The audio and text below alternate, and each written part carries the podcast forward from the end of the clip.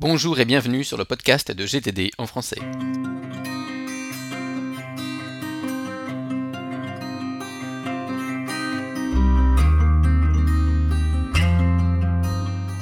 J'ai le plaisir de recevoir aujourd'hui Geoffrey Ozu de la maison d'édition Ozu, livre pour enfants. Après une dizaine d'années passées à Londres, où il finit directeur stratégie web pour une société travaillant avec des magazines, des salons et des conférences, Geoffrey revient sur Paris et se rapproche du business familial, l'édition de livres pour enfants. Il est chargé depuis un an de développer le marché anglais, tout en s'occupant également des événementiels sur la France. Geoffrey, bonjour, merci d'être là parmi nous. Alors, comme je disais, donc euh, en 2009, tu es revenu en France tout à fait. tu fais un rapprochement avec le business familial pour découvrir un peu euh, ce que c'était. Donc, s'il s'agit de, de la maison d'édition Ozu, qui édite des livres pour enfants, pour laquelle, depuis un an plus spécifiquement, tu t'occupes de développer le marché anglais, avec une partie éditoriale et une partie événementielle, mais qui est peut-être pas délayée sur l'anglais d'ailleurs. Absolument. Euh, alors c'est deux, deux, deux, casquettes complètement différentes, mais euh, on va dire la, la fonction principale, c'est de développer euh, le marché anglais, c'est-à-dire retrouver dans notre fonds éditorial les livres qui sont le, le plus adaptés pour le marché anglais, euh, en faire la traduction, euh, et en s'appuyant sur nos partenaires locaux, euh, la commercialisation, la promotion, etc., etc. Après, la deuxième casquette, la partie événementielle, c'est organisation de séminaires, de team building, mais là, c'est pour l'ensemble du groupe. Donc, c'est plus une fonction interne et support que vraiment spécifiquement pour la partie anglaise. Ce qui m'avait intéressé dans, le, dans la conversation qu'on avait eue au départ, c'était le fait que finalement, bah, tu vas déjà développer euh, Enfin, t'es tout seul pour développer ça sur l'Angleterre, pour le moment. Alors, je suis tout seul pour le moment sur l'Angleterre. Après, on a une, équipe, une grosse équipe à Paris. Mais, euh, mais effectivement, sur la partie anglaise, euh, je suis tout seul euh, pour développer l'activité. Puisque tu es là pour la méthode GTD, est-ce que tu peux nous dire en quoi la méthode t'aide au quotidien, si elle t'aide? Alors, pour moi, GTD, c'est là où ça m'aide le plus, et ce que ça m'apporte, là où ça m'apporte le plus, c'est au niveau lorsque les choses s'accélèrent. C'est-à-dire que lorsque d'un seul coup il y a euh, euh, des deadlines qui se rapprochent, lorsqu'il y a euh, plusieurs projets éditoriaux, plusieurs bouquins à sortir, plusieurs personnes à relancer, GTD est, un, est une grande aide, une grande aide pardon pour moi. Le point le plus important, c'est sortir tout ce que j'ai dans la tête et, euh, le coucher sur papier ou sur l'appli euh, que j'utilise et vraiment ne pas avoir des trucs qui tournent en boucle. Parce que ça, pour moi, c'est euh, ah j'ai oublié de faire ci, ah j'ai oublié de faire ça, et c'est incessant. Et tant que j'ai ça qui tourne, je peux pas me concentrer sur le reste. Donc, plus les projets sont intenses, plus les choses avancent vite, plus je vais avoir besoin de, de GTD pour structurer mes pensées et structurer le, flux de travail. Ça, c'est le premier point. Le deuxième point sur lequel j'ai bien énormément, c'est au niveau du, du calendrier. Euh, Lorsqu'il y a des choses sur lesquelles je ne peux pas avancer euh, avant que quelqu'un soit revenu vers moi ou avant que euh, la date euh, X arrive, tout le principe de on met ça quelque part dans une boîte, on sait que c'est on sait que c'est là, on sait qu'on va le retrouver, on sait que ça va pas nous échapper. Mais pendant les une semaine, trois semaines, six mois qui viennent, j'ai pas besoin d'y penser. Alors, ça c'est pareil, c'est une grande aide, ça me dégage et ça me permet de, de me concentrer sur euh, sur l'activité euh, et ce qu'il y a à faire maintenant tout de suite. Voilà, donc ça c'est vraiment les deux gros points sur lesquels euh, GTD m'apporte une, une aide euh, inestimable au quotidien, on va dire. En t'écoutant, j'étais en train de me dire que tu devais être diligent sur ta revue hebdomadaire. Est-ce que c'est le cas?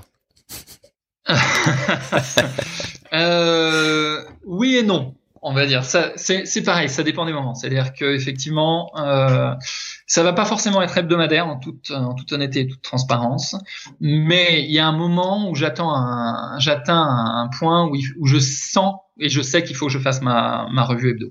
Euh, des fois, ça peut même être plus que hebdomadaire. Ça peut être deux fois dans la semaine. Je me dis attends, là c'est les deux, trois derniers jours, quatre derniers jours ont été euh, ont été hyper intenses. Il faut que je structure tout ça et je vais prendre une demi-heure, une heure pour euh, recadrer qu'est-ce qui doit vraiment être fait, qu'est-ce que je peux déléguer, qu'est-ce que euh, euh, qu'est-ce qui peut attendre, etc. Et puis des fois, bon, c'est les projets sont plus clairs si par exemple je travaille que sur un projet et que les tâches s'enchaînent de manière très linéaire. C'est plus facile, c'est plus, c'est surtout plus facile d'y voir clair, pardon. Et, euh, et du coup, bon, je peux me faire une, une, une revue tous les tous les dix jours, quelque chose comme ça. J'aime bien cette idée-là parce que c'est c'est quelque chose aussi qui est, qui est assez présent dans GTD même, c'est le fait que euh, on peut l'utiliser plus ou moins suivant les circonstances. Tout à fait. moi, j'ai vraiment adapté. Euh, en fait, on m'a présenté, c'est mon, c'est mon manager euh, quand j'habitais, quand j'habitais à Londres. Je crois que c'était en 2000, j'étais en 2003, quelque chose comme ça, 2002-2003, qui m'a présenté la méthode, voire même avant, ouais, qui m'a présenté la méthode GTD. Euh, je ne sais pas ce que ça voulait dire à l'époque, mais je pense que j'avais certainement besoin d'organisation. Et depuis, c'est vrai que ça a été euh, quelque chose qui n'a pas forcément été euh, naturel au début et qui a demandé un certain, un certain besoin d'adaptation. et c'est-à-dire qu'il faut vraiment, je l'ai vraiment fait mienne au fur et à mesure des années c'est venu assez vite, c'est venu assez vite et assez naturellement. C'est-à-dire que le, une fois qu'on a bien compris les rouages de GTD, on peut voir avec sa manière de fonctionner ce qui fonctionnera bien, ce qui fonctionnera moins bien, et puis surtout euh, là, là où on en a vraiment besoin, là où ça peut nous apporter, euh, nous apporter le plus.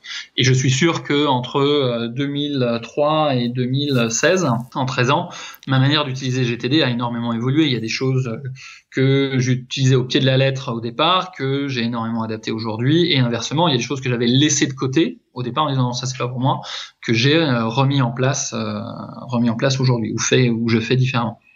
Mais ça me paraît très important de partir de GTD et de faire euh, de la faire sienne, de faire cette méthode, de se l'approprier quelque part. Il n'y a pas de système GTD équivalent en fait. On s'aperçoit de ça au bout d'un moment. Parmi les gens qui l'utilisent beaucoup, c'est et même les gens qui vont utiliser le même logiciel vont pas l'utiliser de la même manière.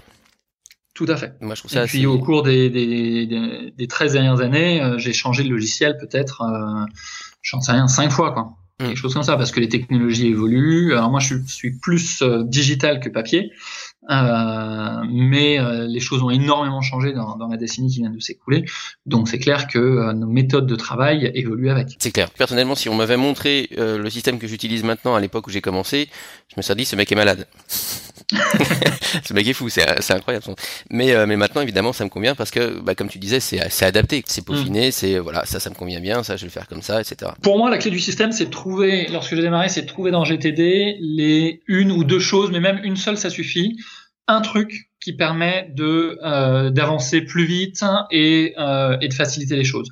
Et une fois, par exemple, euh, pour moi, c'était coucher sur le papier tout ce qui est j'ai à faire et tout ce qui me tout ce qui me tourne et être sûr de rien oublier. Alors ça c'était un truc qui me stressait, ça, bouclait, euh, ça tournait en boucle. Et c'est le premier truc que j'ai trouvé et que j'ai mis en place. À chaque fois que j'avais quelque chose qui tournait, hop, je le mettais soit sur un bout de papier, soit dans une inbox quelque part. Et j'étais sûr que je pouvais le retrouver à un moment ou à un autre, donc j'avais plus besoin que, ça tourne en boucle. Et une fois qu'on a ce premier point d'accroche, ça peut être ça, mais ça peut être n'importe quelle autre des, étapes de GTD qui fonctionnerait.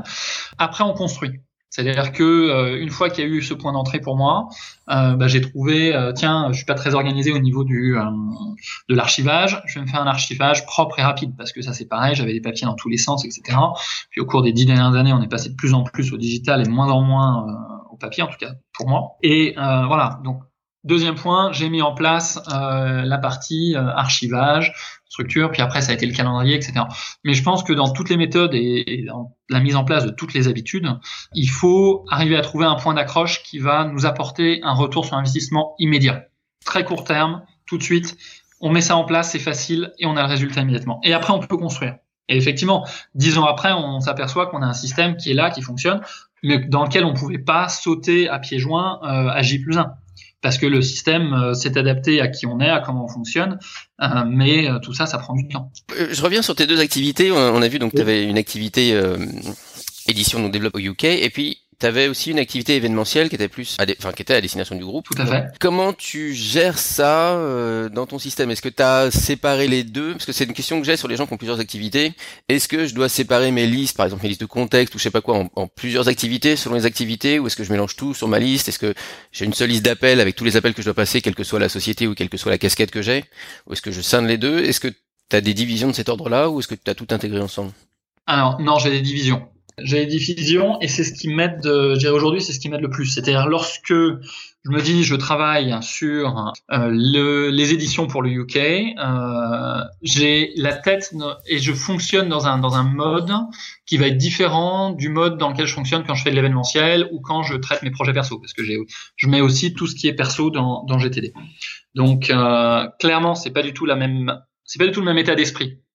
Donc j'ai du mal à traiter une conf call ou un appel à, j'en sais un fournisseur qui va être très euh, brainstorming et en même temps avoir dans la même liste un appel que je dois faire à notre euh, équipe commerciale à Londres où c'est un appel qui doit être beaucoup plus directif, beaucoup plus euh, beaucoup plus structuré, pas du tout pas du tout le même état d'esprit en fait. Donc j'ai complètement séparé les deux, même les trois avec avec la partie perso. Donc j'ai des contextes ou des, des filtres qui, qui me permettent de vraiment de, de, sortir. Voilà, là je suis sur la partie UK, j'ai toutes les tâches. Est-ce que toutes les tâches de la partie UK, je veux faire des emails sur la partie UK, après je veux passer des appels sur la partie UK, je veux faire de la recherche, etc. Lorsque j'ai fini ma partie UK, je change de, de, casquette, je me mets sur la partie événementielle. Et là, euh, ok, très bien, qu'est-ce qu'on va faire? Où est-ce qu'on va aller? Dans quel pays? Combien de personnes? 80, 110 euh, Quels sont les formulaires que j'ai à mettre en place? Comment est-ce qu'on va faire pour créer du team building? Et j'ai des problématiques qui sont pas du tout les mêmes. Donc pour moi, c'est très important d'avoir ces, deux casquettes et surtout un outil qui me permet de filtrer. C'est-à-dire que si, quand je travaille sur l'événementiel, je suis en permanence en train de voir des tâches de Ozu UK, de me dire oh zut, j'ai oublié d'envoyer la PLV à un tel, ah j'ai oublié de, etc. Je vais pas pouvoir me concentrer. Voilà, c'est aussi simple que ça et euh, et il y a des choses qui vont euh, voilà qui vont être en conflit. Je vais avoir des conflits de priorité. Et pour moi, là où c'est le plus difficile de me concentrer, après, c'est pour moi, hein. chacun a sa méthode de travail, chacun a ses, ses propres challenges. Mais pour moi, la manière la plus difficile pour arriver à me concentrer, c'est lorsque j'ai des conflits de priorité. Donc, lorsque je ferme un côté, j'ouvre un autre. Et euh, lorsque je suis sur l'événementiel, je suis que sur l'événementiel. Ça peut durer une demi-heure, ça peut durer quatre heures. Je peux avoir des interruptions sur l'UK parce que si j'ai un appel entrant, euh, voilà, ça arrive. Dans ce cas-là, je bascule. Mais pour moi, c'est très important que l'outil en place me permette de filtrer euh, soit l'un soit l'autre. Et puis le week-end, lorsque je suis sur des choses perso, j'avoue que j'ai aucune envie de voir euh, que euh, faut que j'appelle un tel, faut que je relance machin, etc., euh, etc. Voilà. Ça me fait penser euh, évidemment aux, aux, zones de responsabilité. Exactement, c'est tout à fait ça. Donc c'est un truc que tu as travaillé aussi euh, indépendamment de juste les actions, le calendrier, etc. Tu es monté dans les étages de, de la pyramide. Absolument. La, les zones de responsabilité, je dirais que c'est peut-être, euh, c'est évident parce que c'est probablement un des derniers, euh, une des implémentations de GTD que j'ai mise, que j'ai fait le plus récemment et qui m'apporte le plus de, de valeur ajoutée aujourd'hui. Hein, quelque chose où, où, je me suis replongé dans GTD où je me suis dit tiens mais euh, ça, je le, je le fais pas assez. Et du coup, j'ai mis en place et ça, ça a débloqué plein de choses. Quand je l'avais mis en place, j'avais, j'avais eu l'impression vraiment de passer de la 2D à la 3D. C'est vraiment l'impression. C'est tout à fait ça. Ouais. Ah ouais, on, on, on, passe à la vitesse supérieure. Parce que du coup, ça a l'avantage. On, on, est dans un, on est dans un mode, dans un monde aujourd'hui qui est très très fractionné, où on est en permanence euh, interrompu. On a les emails, on a les appels, on a les chats. Euh, nous, je, moi, je travaille pas mal sur sur chat euh, en particulier pour tout ce qui est événementiel, tout ce qui est distant, euh, quand je contacte des, des, DMC, des agences réceptives euh, à, à l'étranger. Et tout ça, si on n'arrive pas à bloquer certaines choses, on peut pas se concentrer. On peut pas trouver euh, une heure pour arriver à rédiger le contrat, pour revoir et analyser un document, pour euh, travailler avec un auteur, avec un traducteur, ou faire un brainstorming avec euh, avec une équipe événementielle. Voilà, il faut qu'on arrive à se bloquer du temps. Et ça, je crois que c'est le, plus gros challenge de la vie professionnelle aujourd'hui. Arriver à bloquer les choses tout en restant accessible, disponible, ouvert. Voilà, c'est trouver le, bon équilibre, on va dire. Et dans ce sens-là, il y a un, un bouquin que j'aime beaucoup qui s'appelle Essentialisme par euh, Greg McKeown qui, euh, qui explique exactement ça. C'est-à-dire qu'on peut faire, on peut avancer de 1 mm dans euh, 1000 directions différentes ou on peut avancer de 1 mètre dans une direction, mais on peut pas faire les deux. C'est-à-dire euh, là où euh, là où vous vous concentrez, c'est c'est ça qui avance. Donc je pense que les zones de responsabilité sont très très importantes pour ça. Être capable de dire voilà, en ce moment, je vais me mettre sur une zone de responsabilité et je vais avancer sur le. Ensuite, je vais me mettre sur une autre zone de responsabilité, je vais me mettre sur l'événementiel et euh, et je vais avancer dans l'événementiel. Mais si pour moi les, les tâches et les choses sont mélangées, euh, je me disperse et à la fin de la journée, je suis extrêmement frustré d'avoir l'impression que la journée est passée, partie. Et j'ai fait plein de choses, mais j'ai pas l'impression d'avoir avancé. Si j'écoute bien, en fait, finalement, tu fais ta priorisation à partir des zones de responsabilité. Tout à fait.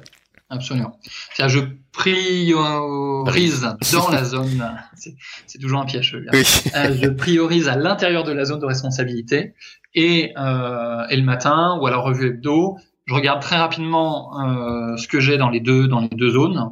voir dans les trois, donc avec la, zone perso, si jamais il y a des urgences perso. Ça me prend, ça prend littéralement cinq minutes. Hein, hop, je scanne rapidement. Est-ce que ça c'est plus urgent, moins urgent Hop, j'en prends un et je démarre. Idéalement, dans un monde idéal. Après, je suis conscient que toutes les journées ne se passent pas de manière idéale. C'est clair, c'est clair. Je reviens sur l'essentialisme. Euh, puisque c'est un livre que, que j'ai découvert en fait grâce à toi, que encore merci. Ravi. Parce que j'aime beaucoup effectivement cette approche d'aller euh, à la chose essentielle et, et ce que j'aime bien, c'est pour moi ça se marie très bien avec GTD. Tout à fait. Parce qu'on a l'impression souvent que GTD est espèce de alors, j'ai beaucoup de retours de gens qui commencent ou qui ont juste lu le livre et qui se disent mais si je mets ça en place, c'est une usine à gaz, un espèce de truc monstrueux. Je priorise pas les tâches entre elles, donc finalement elles vont toutes se rencontrer, se télescoper. Je vais m'éparpiller complètement. Un peu ce que tu disais euh, juste avant. Mm-hmm. Et là, je trouve que cette démarche-là, au contraire, moi, elle va bien avec GTD. Est-ce que tu, voilà, comment tu vis ça, toi? Ah bah pour moi, c'est clair qu'il y, y, a un côté euh, plus, plus le temps passe et plus je me retrouve dans des valeurs minimalistes, euh, essentialisme, etc. Parce que je trouve qu'on s'éparpille trop facilement et ça me paraît important d'arriver à se concentrer et de faire avancer certains projets.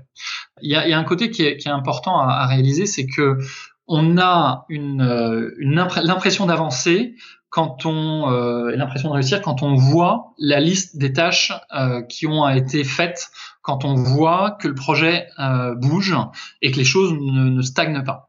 Euh, et c'est ça qui donne souvent euh, l'impression que, que, les choses avancent et qu'on évolue et qu'on grandit et que le projet bouge et qu'on va arriver à terme.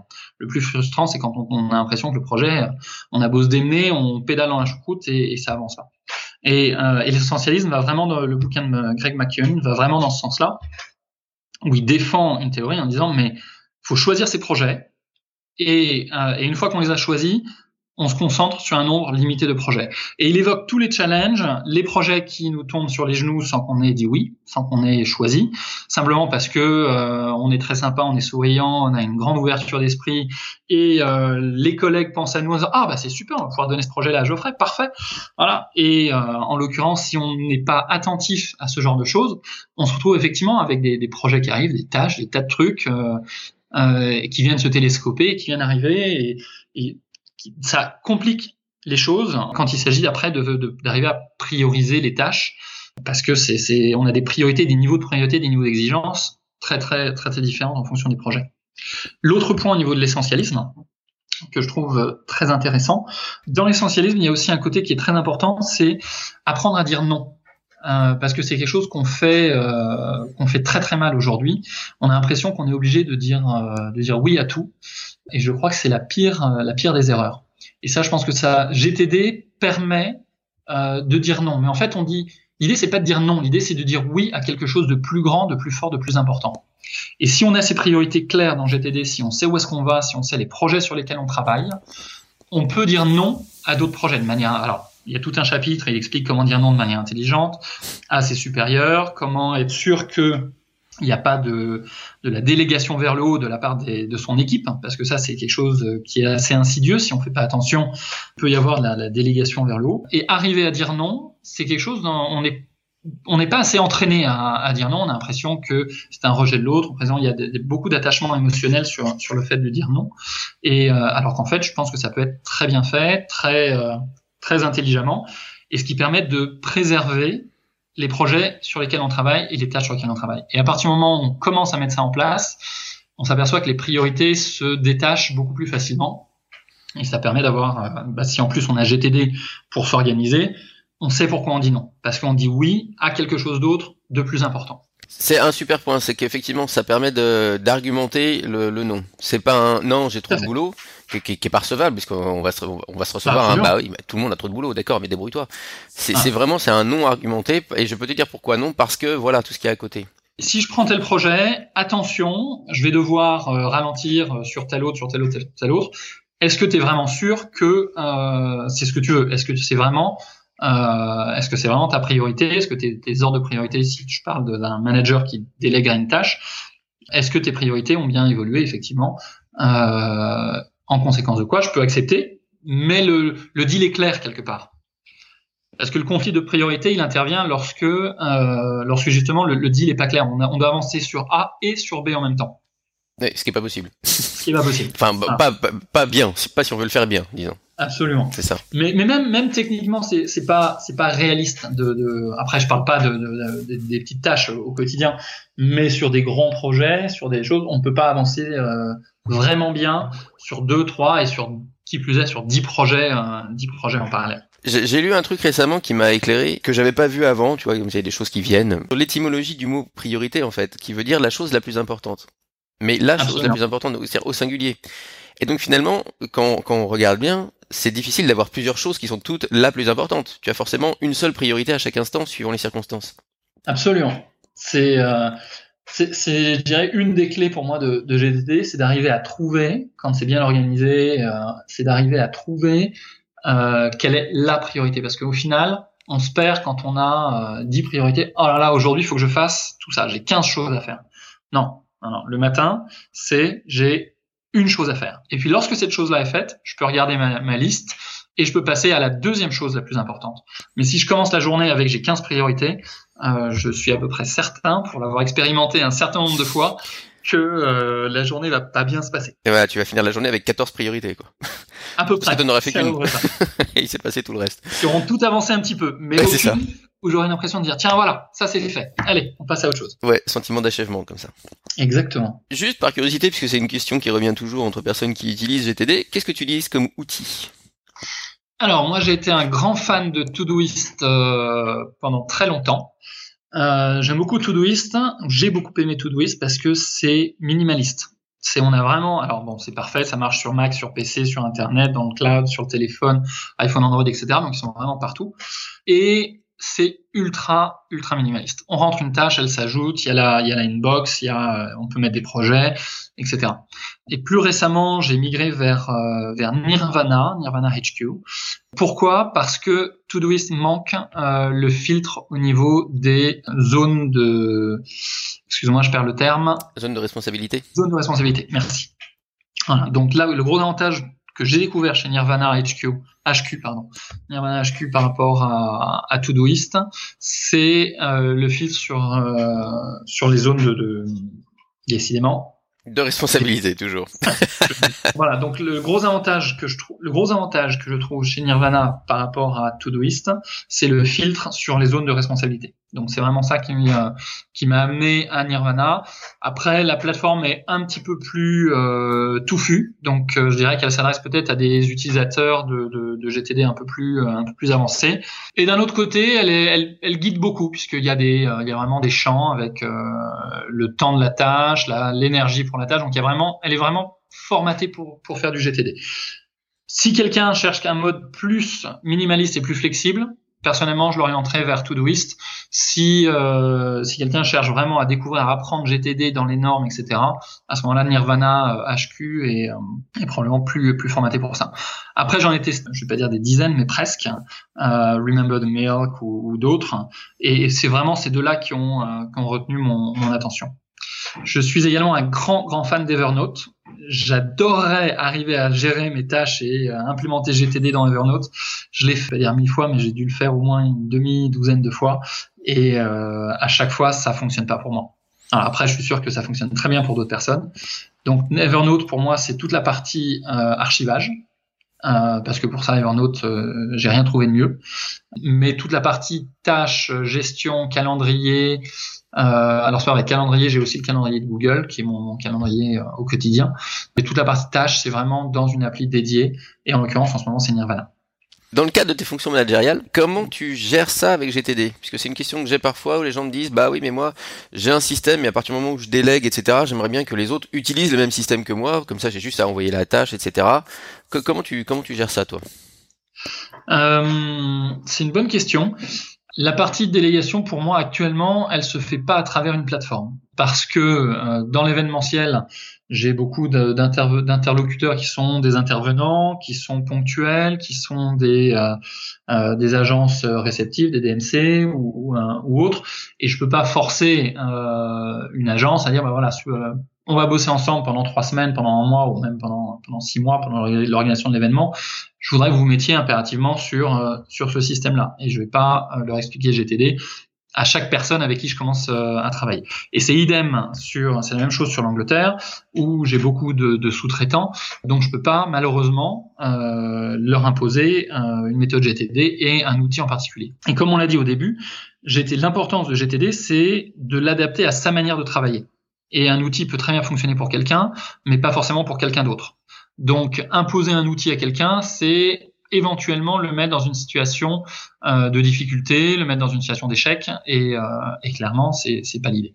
Donc, moi, en termes de délégation de tâches, de distribution et de remontée d'informations, ça passe par tous les autres canaux, email, euh, téléphone, euh, chat, euh, mais ça passe pas dans une appli. Voilà. Donc ça veut dire que je suis obligé de mettre à jour, de, euh, de me tenir informé, euh, parce que ce sont pas des personnes qui sont dans mon équipe. Alors, à deux occasions, lorsque j'étais en Angleterre par exemple, et qu'on avait euh, euh, des sites web à sortir ou euh, un certain nombre de, projets événementiels à, mener, euh, à mener à bien. Là, par contre, vu qu'on était au sein d'une, tous ensemble au sein d'une, même société, il y avait un outil sur le, auquel tout le monde faisait référence pour avancer, cocher les tâches, etc. Mais je trouve que ce genre d'outil, quand tout le monde travaille, si c'est pour des petites tâches, c'est bien parce que c'est pratique, on voit le projet avancer. Mais globalement, je trouve que ça retire de l'humain. Et, euh, et ça ça a tendance à inciter au micromanagement. Donc j'aurais plus tendance à dire il vaut mieux euh, confier la tâche et laisser à la personne euh, la latitude euh, dont elle a besoin pour faire le projet et avoir la remontée d'infos au fur et à mesure. Donc bien insister, attends par contre je te confie la tâche, je te confie le projet, mais j'ai besoin que tu me remontes de, de l'information, savoir où est-ce qu'on en est avec des points réguliers. mais éviter les outils où il y a une liste de tâches à faire et où les gens cliquent, cliquent, cliquent, ça c'est fait, ça c'est fait, ça c'est fait et où on a plein d'alertes dans tous les sens parce qu'au final ça distrait. Ça donne l'impression que les gens sont là pour faire, pour avoir une attitude de robot et de faire les tâches, et ça n'a pas tendance à les faire grandir et à leur donner la liberté de créer leurs propres priorités et d'avoir des, collaborateurs sur lesquels on peut vraiment s'appuyer et qui vont apporter plus que simplement euh, des exécutants. Après, euh, chaque euh, situation, chaque business a ses propres challenges. Mais je pense que si on veut faire grandir ses collaborateurs, il vaut mieux leur donner une tâche à faire et les laisser s'organiser plutôt que de micromanager avec une liste et lorsque la personne clique sur la tâche est faite, hop, on a une petite alerte qui nous sort de ce qu'on est en train de faire, etc. C'est, j'ai testé ça aussi c'est l'enfer. Enfin, pour moi, c'est pas du tout ma manière de, de fonctionner. Euh, on a tous des, euh, on a tous des matins où on arrive au boulot et on est de bonne humeur, c'est super. Euh, le trajet s'est bien passé, on n'était pas compacté dans le métro et, et tout va bien. Et d'autres matins on arrive où c'est un peu plus difficile. Et on va avoir envie, et ça me paraît même important, de pouvoir choisir parmi ces priorités des tâches différentes en fonction de l'état d'esprit dans lequel on arrive au bureau le matin. Ça veut pas dire qu'on va pas se concentrer sur euh, sur ce qu'il y a à faire dans la journée, mais ça veut juste dire que on va approcher la journée de travail d'une manière différente en fonction de l'état d'esprit dans lequel on est. Si on micromanage et si on est dans un appli qui dit voilà ta première tâche aujourd'hui c'est ça, je suis de mauvais poil, ça s'est pas bien passé, ma première tâche c'est exactement ce que j'ai pas envie de faire ce matin ça commence à faire beaucoup de points négatifs. pour le début de journée, ouais, c'est vrai. Pour le début de journée. Donc je pense que c'est important que tout le monde puisse s'organiser, commencer par peut-être quelque chose de plus facile, et puis euh, puis de s'attaquer à la tâche un peu plus dure une demi-heure après quand on a déjà des jalons quand on a déjà passé quelques trucs et qu'on est voilà ça y est on est bien dedans on est chaud allez on y va et on s'attaque aux tâches un peu plus difficiles. Il y, a, il y a une grande valeur à avoir des, des quick wins des, des, des choses à faire euh, rapidement le matin qui sont pas forcément super majeures mais qui sont importantes qu'on doit faire quand même et qui nous mettent voilà c'est le matin je suis peut-être euh, moyen moyen mais en même temps j'ai quand même réussi à faire ce truc là moi j'aime bien ça aussi, je trouve que ça, ça me. Enfin, et puis j'ai remarqué que ça, ça fonctionnait bien chez pas mal de, de monde. Commencer par faire la tâche qui nous a échappé la veille. Le ah. truc, on, on, arrive le matin, c'est oh, fallait que je fasse ça hier, je l'ai pas fait. Tout de suite, je m'y colle, je le fais, je le valide. Et, déjà, je sais que voilà, je, ma journée avance parce que euh, voilà, ça nous arrive à tous d'avoir des choses qu'on devait faire, euh, euh, qu'on devait faire la veille, qui n'ont pas été faites. Et quand on commence, enfin pour moi, quand je commence la journée et que je réalise une tâche qui aurait dû être faite hier et que euh, je fais en premier, voilà, ça y est, j'ai l'impression que la journée est bien démarrée. D'obliger tout le monde à travailler sur le même logiciel quelque part. Mhm. Tu vois, c'est des choses qu'on voit en entreprise. On observe souvent qu'il y en a effectivement qui vont être très diligents dans l'utilisation du truc, qui vont remplir toutes les cases, et d'autres qui vont faire le strict minimum parce que finalement, en fin de compte, le logiciel leur convient pas, leur correspond pas. Et je, je trouve enfin de ce que j'observe de temps en temps euh, quand je passe dans, dans toutes les entreprises dans lesquelles je passe, c'est qu'il y a beaucoup de déperditions à ce niveau-là. Et c'est parfois perçu comme un manque de confiance dans la capacité du collaborateur à traiter lui-même la tâche. Au sens Mhm. où je te dis de te mettre là-dessus et tu le fais et tu cliques la tâche et comme ça je sais que c'est fait. Par opposition à un système finalement qui serait chacun a son système pour s'organiser, quoi. Chacun a son système à lui. Par contre, on a des points de rencontre. On a des points C'est de exactement rencontre qui ça. vont être- voilà. Il faut, il faut qu'on trouve, il faut que chacun trouve son système. Mais en fait, ce qu'on a un peu, euh, je trouve que ce qu'on a un peu tendance à, à oublier quand on délègue, en disant, euh, j'ai vraiment envie que euh, cette tâche-là soit faite, et ça me soulagerait énormément qu'elle soit faite maintenant et tout de suite. Voilà. Donc, je rappelle gentiment ou moins gentiment à mon collaborateur, à mon, colla- à mon collègue, qu'il est prié de commencer par ça ce matin et de boucler ça tout de suite. Ce qu'on oublie, c'est que euh, on n'est pas des machines et que nous-mêmes on n'arrive pas forcément à faire ce qu'on a envie de faire pour soi en priorité. Des fois, on se dit euh, ah je vais attaquer ça et puis finalement on s'aperçoit que euh, on n'est pas efficace, on n'est pas dedans, on n'a pas la tête dedans. Il vaut mieux passer à autre chose euh, et euh, faire avoir quelques quick wins comme tu disais tout à l'heure et revenir dessus quand on est dans un état d'esprit où on est on est prêt à s'y atteler euh, plutôt que euh, plutôt que de forcer euh, sans arrêt. Qui plus est quand ça vient d'un manager, c'est-à-dire qu'il faut vraiment euh, réaliser que le, les personnes à qui on délègue sont des êtres humains à part entière. C'est pas juste des collaborateurs, ce sont, sont pas des fonctions. Et euh, l'humain, c'est ça qui est, qui est très très intéressant. Bah, l'humain va avoir des, des approches différentes, va fonctionner différemment et, et du coup va pas forcément euh, être capable d'attaquer par ce qui nous nous arrangerait. Donc il faut mettre un petit peu de souplesse, je dirais un gant de, une main de fer dans un gant de velours, quelque chose comme ça, pour arriver à arriver à trouver des points de rencontre et à faire que les projets avancent dans l'ordre que l'on souhaite, dans l'ordre dans lequel les projets doivent avancer, euh, parce qu'on a peut-être plus de visibilité et plus de perspectives sur les sur les projets, tout en laissant suffisamment de latitude aux collaborateurs pour qu'ils puissent choisir et arriver à faire ses tâches dans la journée sans que ça soit un fardeau et sans que ce soit douloureux. Il y a eu une, il y a une expérience qui a été faite aux États-Unis qui est, qui est très intéressante. Ils ont regardé dans des euh, dans des maisons de retraite comment les, les personnes fonctionnaient parce qu'il y avait des des personnes âgées qui euh, s'en sortaient très bien, euh, allaient même mieux après être arrivées, et puis il y en a d'autres dans ces mêmes maisons de retraite médicalisées qui dépérissaient au fur et à mesure des jours et, et qui n'allaient pas mieux. Et au final, ils se sont ils ont découvert que le fait de faire des choix permettait aux personnes de euh, d'avoir l'impression de, de, d'avoir un contrôle sur leur vie. Alors c'est des trucs tout bêtes. Les personnes âgées ont changé l'armoire de place dans la chambre. Ils ont ils font des échanges euh, sur leur plateau repas avec le voisin. Euh, ils échangent un gâteau contre une deuxième salade, etc. Mais le simple fait de voir la possibilité de faire ses choix ou de se rebeller contre un système qui dit voilà vous avez un menu, faut manger le menu parce que c'est ce qui est bon pour vous. Le fait de pouvoir faire ses choix permet à la personne de s'affirmer. Et je pense que c'est euh, la même chose dans le boulot. C'est important de déléguer, mais de déléguer sur voici les résultats, ce voici ce que j'attends en termes de résultats, voilà les résultats dont j'ai besoin. Après, tu t'organises comme tu veux, mais voilà moi ce que j'attends. Et je pense qu'il faut être clair sur les résultats et pas forcément sur la méthode. Et laisser la personne la liberté de s'organiser sur la méthode, sur l'ordre. J'ai besoin, j'attends tel résultat à telle date. Débrouille-toi et arrange-toi je suis disponible si tu as besoin de conseils ou d'aide sur comment t'organiser, mais à la base, c'est ta responsabilité, c'est toi qui t'organises. Et je pense que ça, ça permet de faire grandir les collaborateurs et de donner un sentiment de, de responsabilité. C'est même plus qu'un sentiment, c'est des vraies responsabilités. Et qui derrière, encore une fois, deviennent des collaborateurs sur lesquels on peut s'appuyer et qu'on n'est pas en train de micromanager. Je te propose de terminer sur cette euh, belle phrase avec juste une question piège. Dis-moi. Est-ce que ta boîte mail est vide? Est-ce que ma boîte mail est vide? Euh, Écoute, je vais regarder tout de suite. Euh, j'ai, alors, sans compter ceux qui viennent d'arriver pendant qu'on qu discute, j'ai neuf emails à traiter ce matin en priorité. Nickel. Ah. Donc j'ai euh, neuf emails dans ma boîte mail. Elle est pas vide, donc c'est neuf qui datent euh, d'hier ou d'un peu avant, euh, sur lesquels j'ai des priorités, mais mais c'est pas 250. Ça marche, super.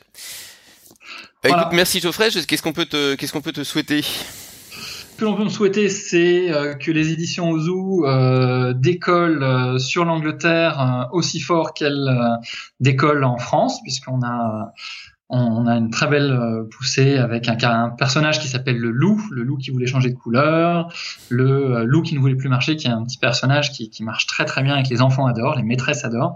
Euh, on va pas commencer avec ce personnage-là sur l'Angleterre, mais si on pouvait avoir des, des succès aussi beaux en Angleterre qu'en France, j'en serais ravi et dans un futur euh, plus à court terme, que euh, le séminaire que nous organisons pour notre fin d'année soit aussi exceptionnel que les séminaires précédents où on a été euh, à Oman, à Marrakech, à Val Thorens avec une équipe du feu de Dieu. Où, voilà, on a la chance, j'ai la chance de travailler avec des collaborateurs géniaux et euh, qui s'impliquent, qui sont motivés. Et ça, c'est très très agréable au quotidien. Donc, si on arrive à faire un séminaire avec euh, autant de, euh, de cohésion et d'intensité que les années précédentes, je serais très très heureux.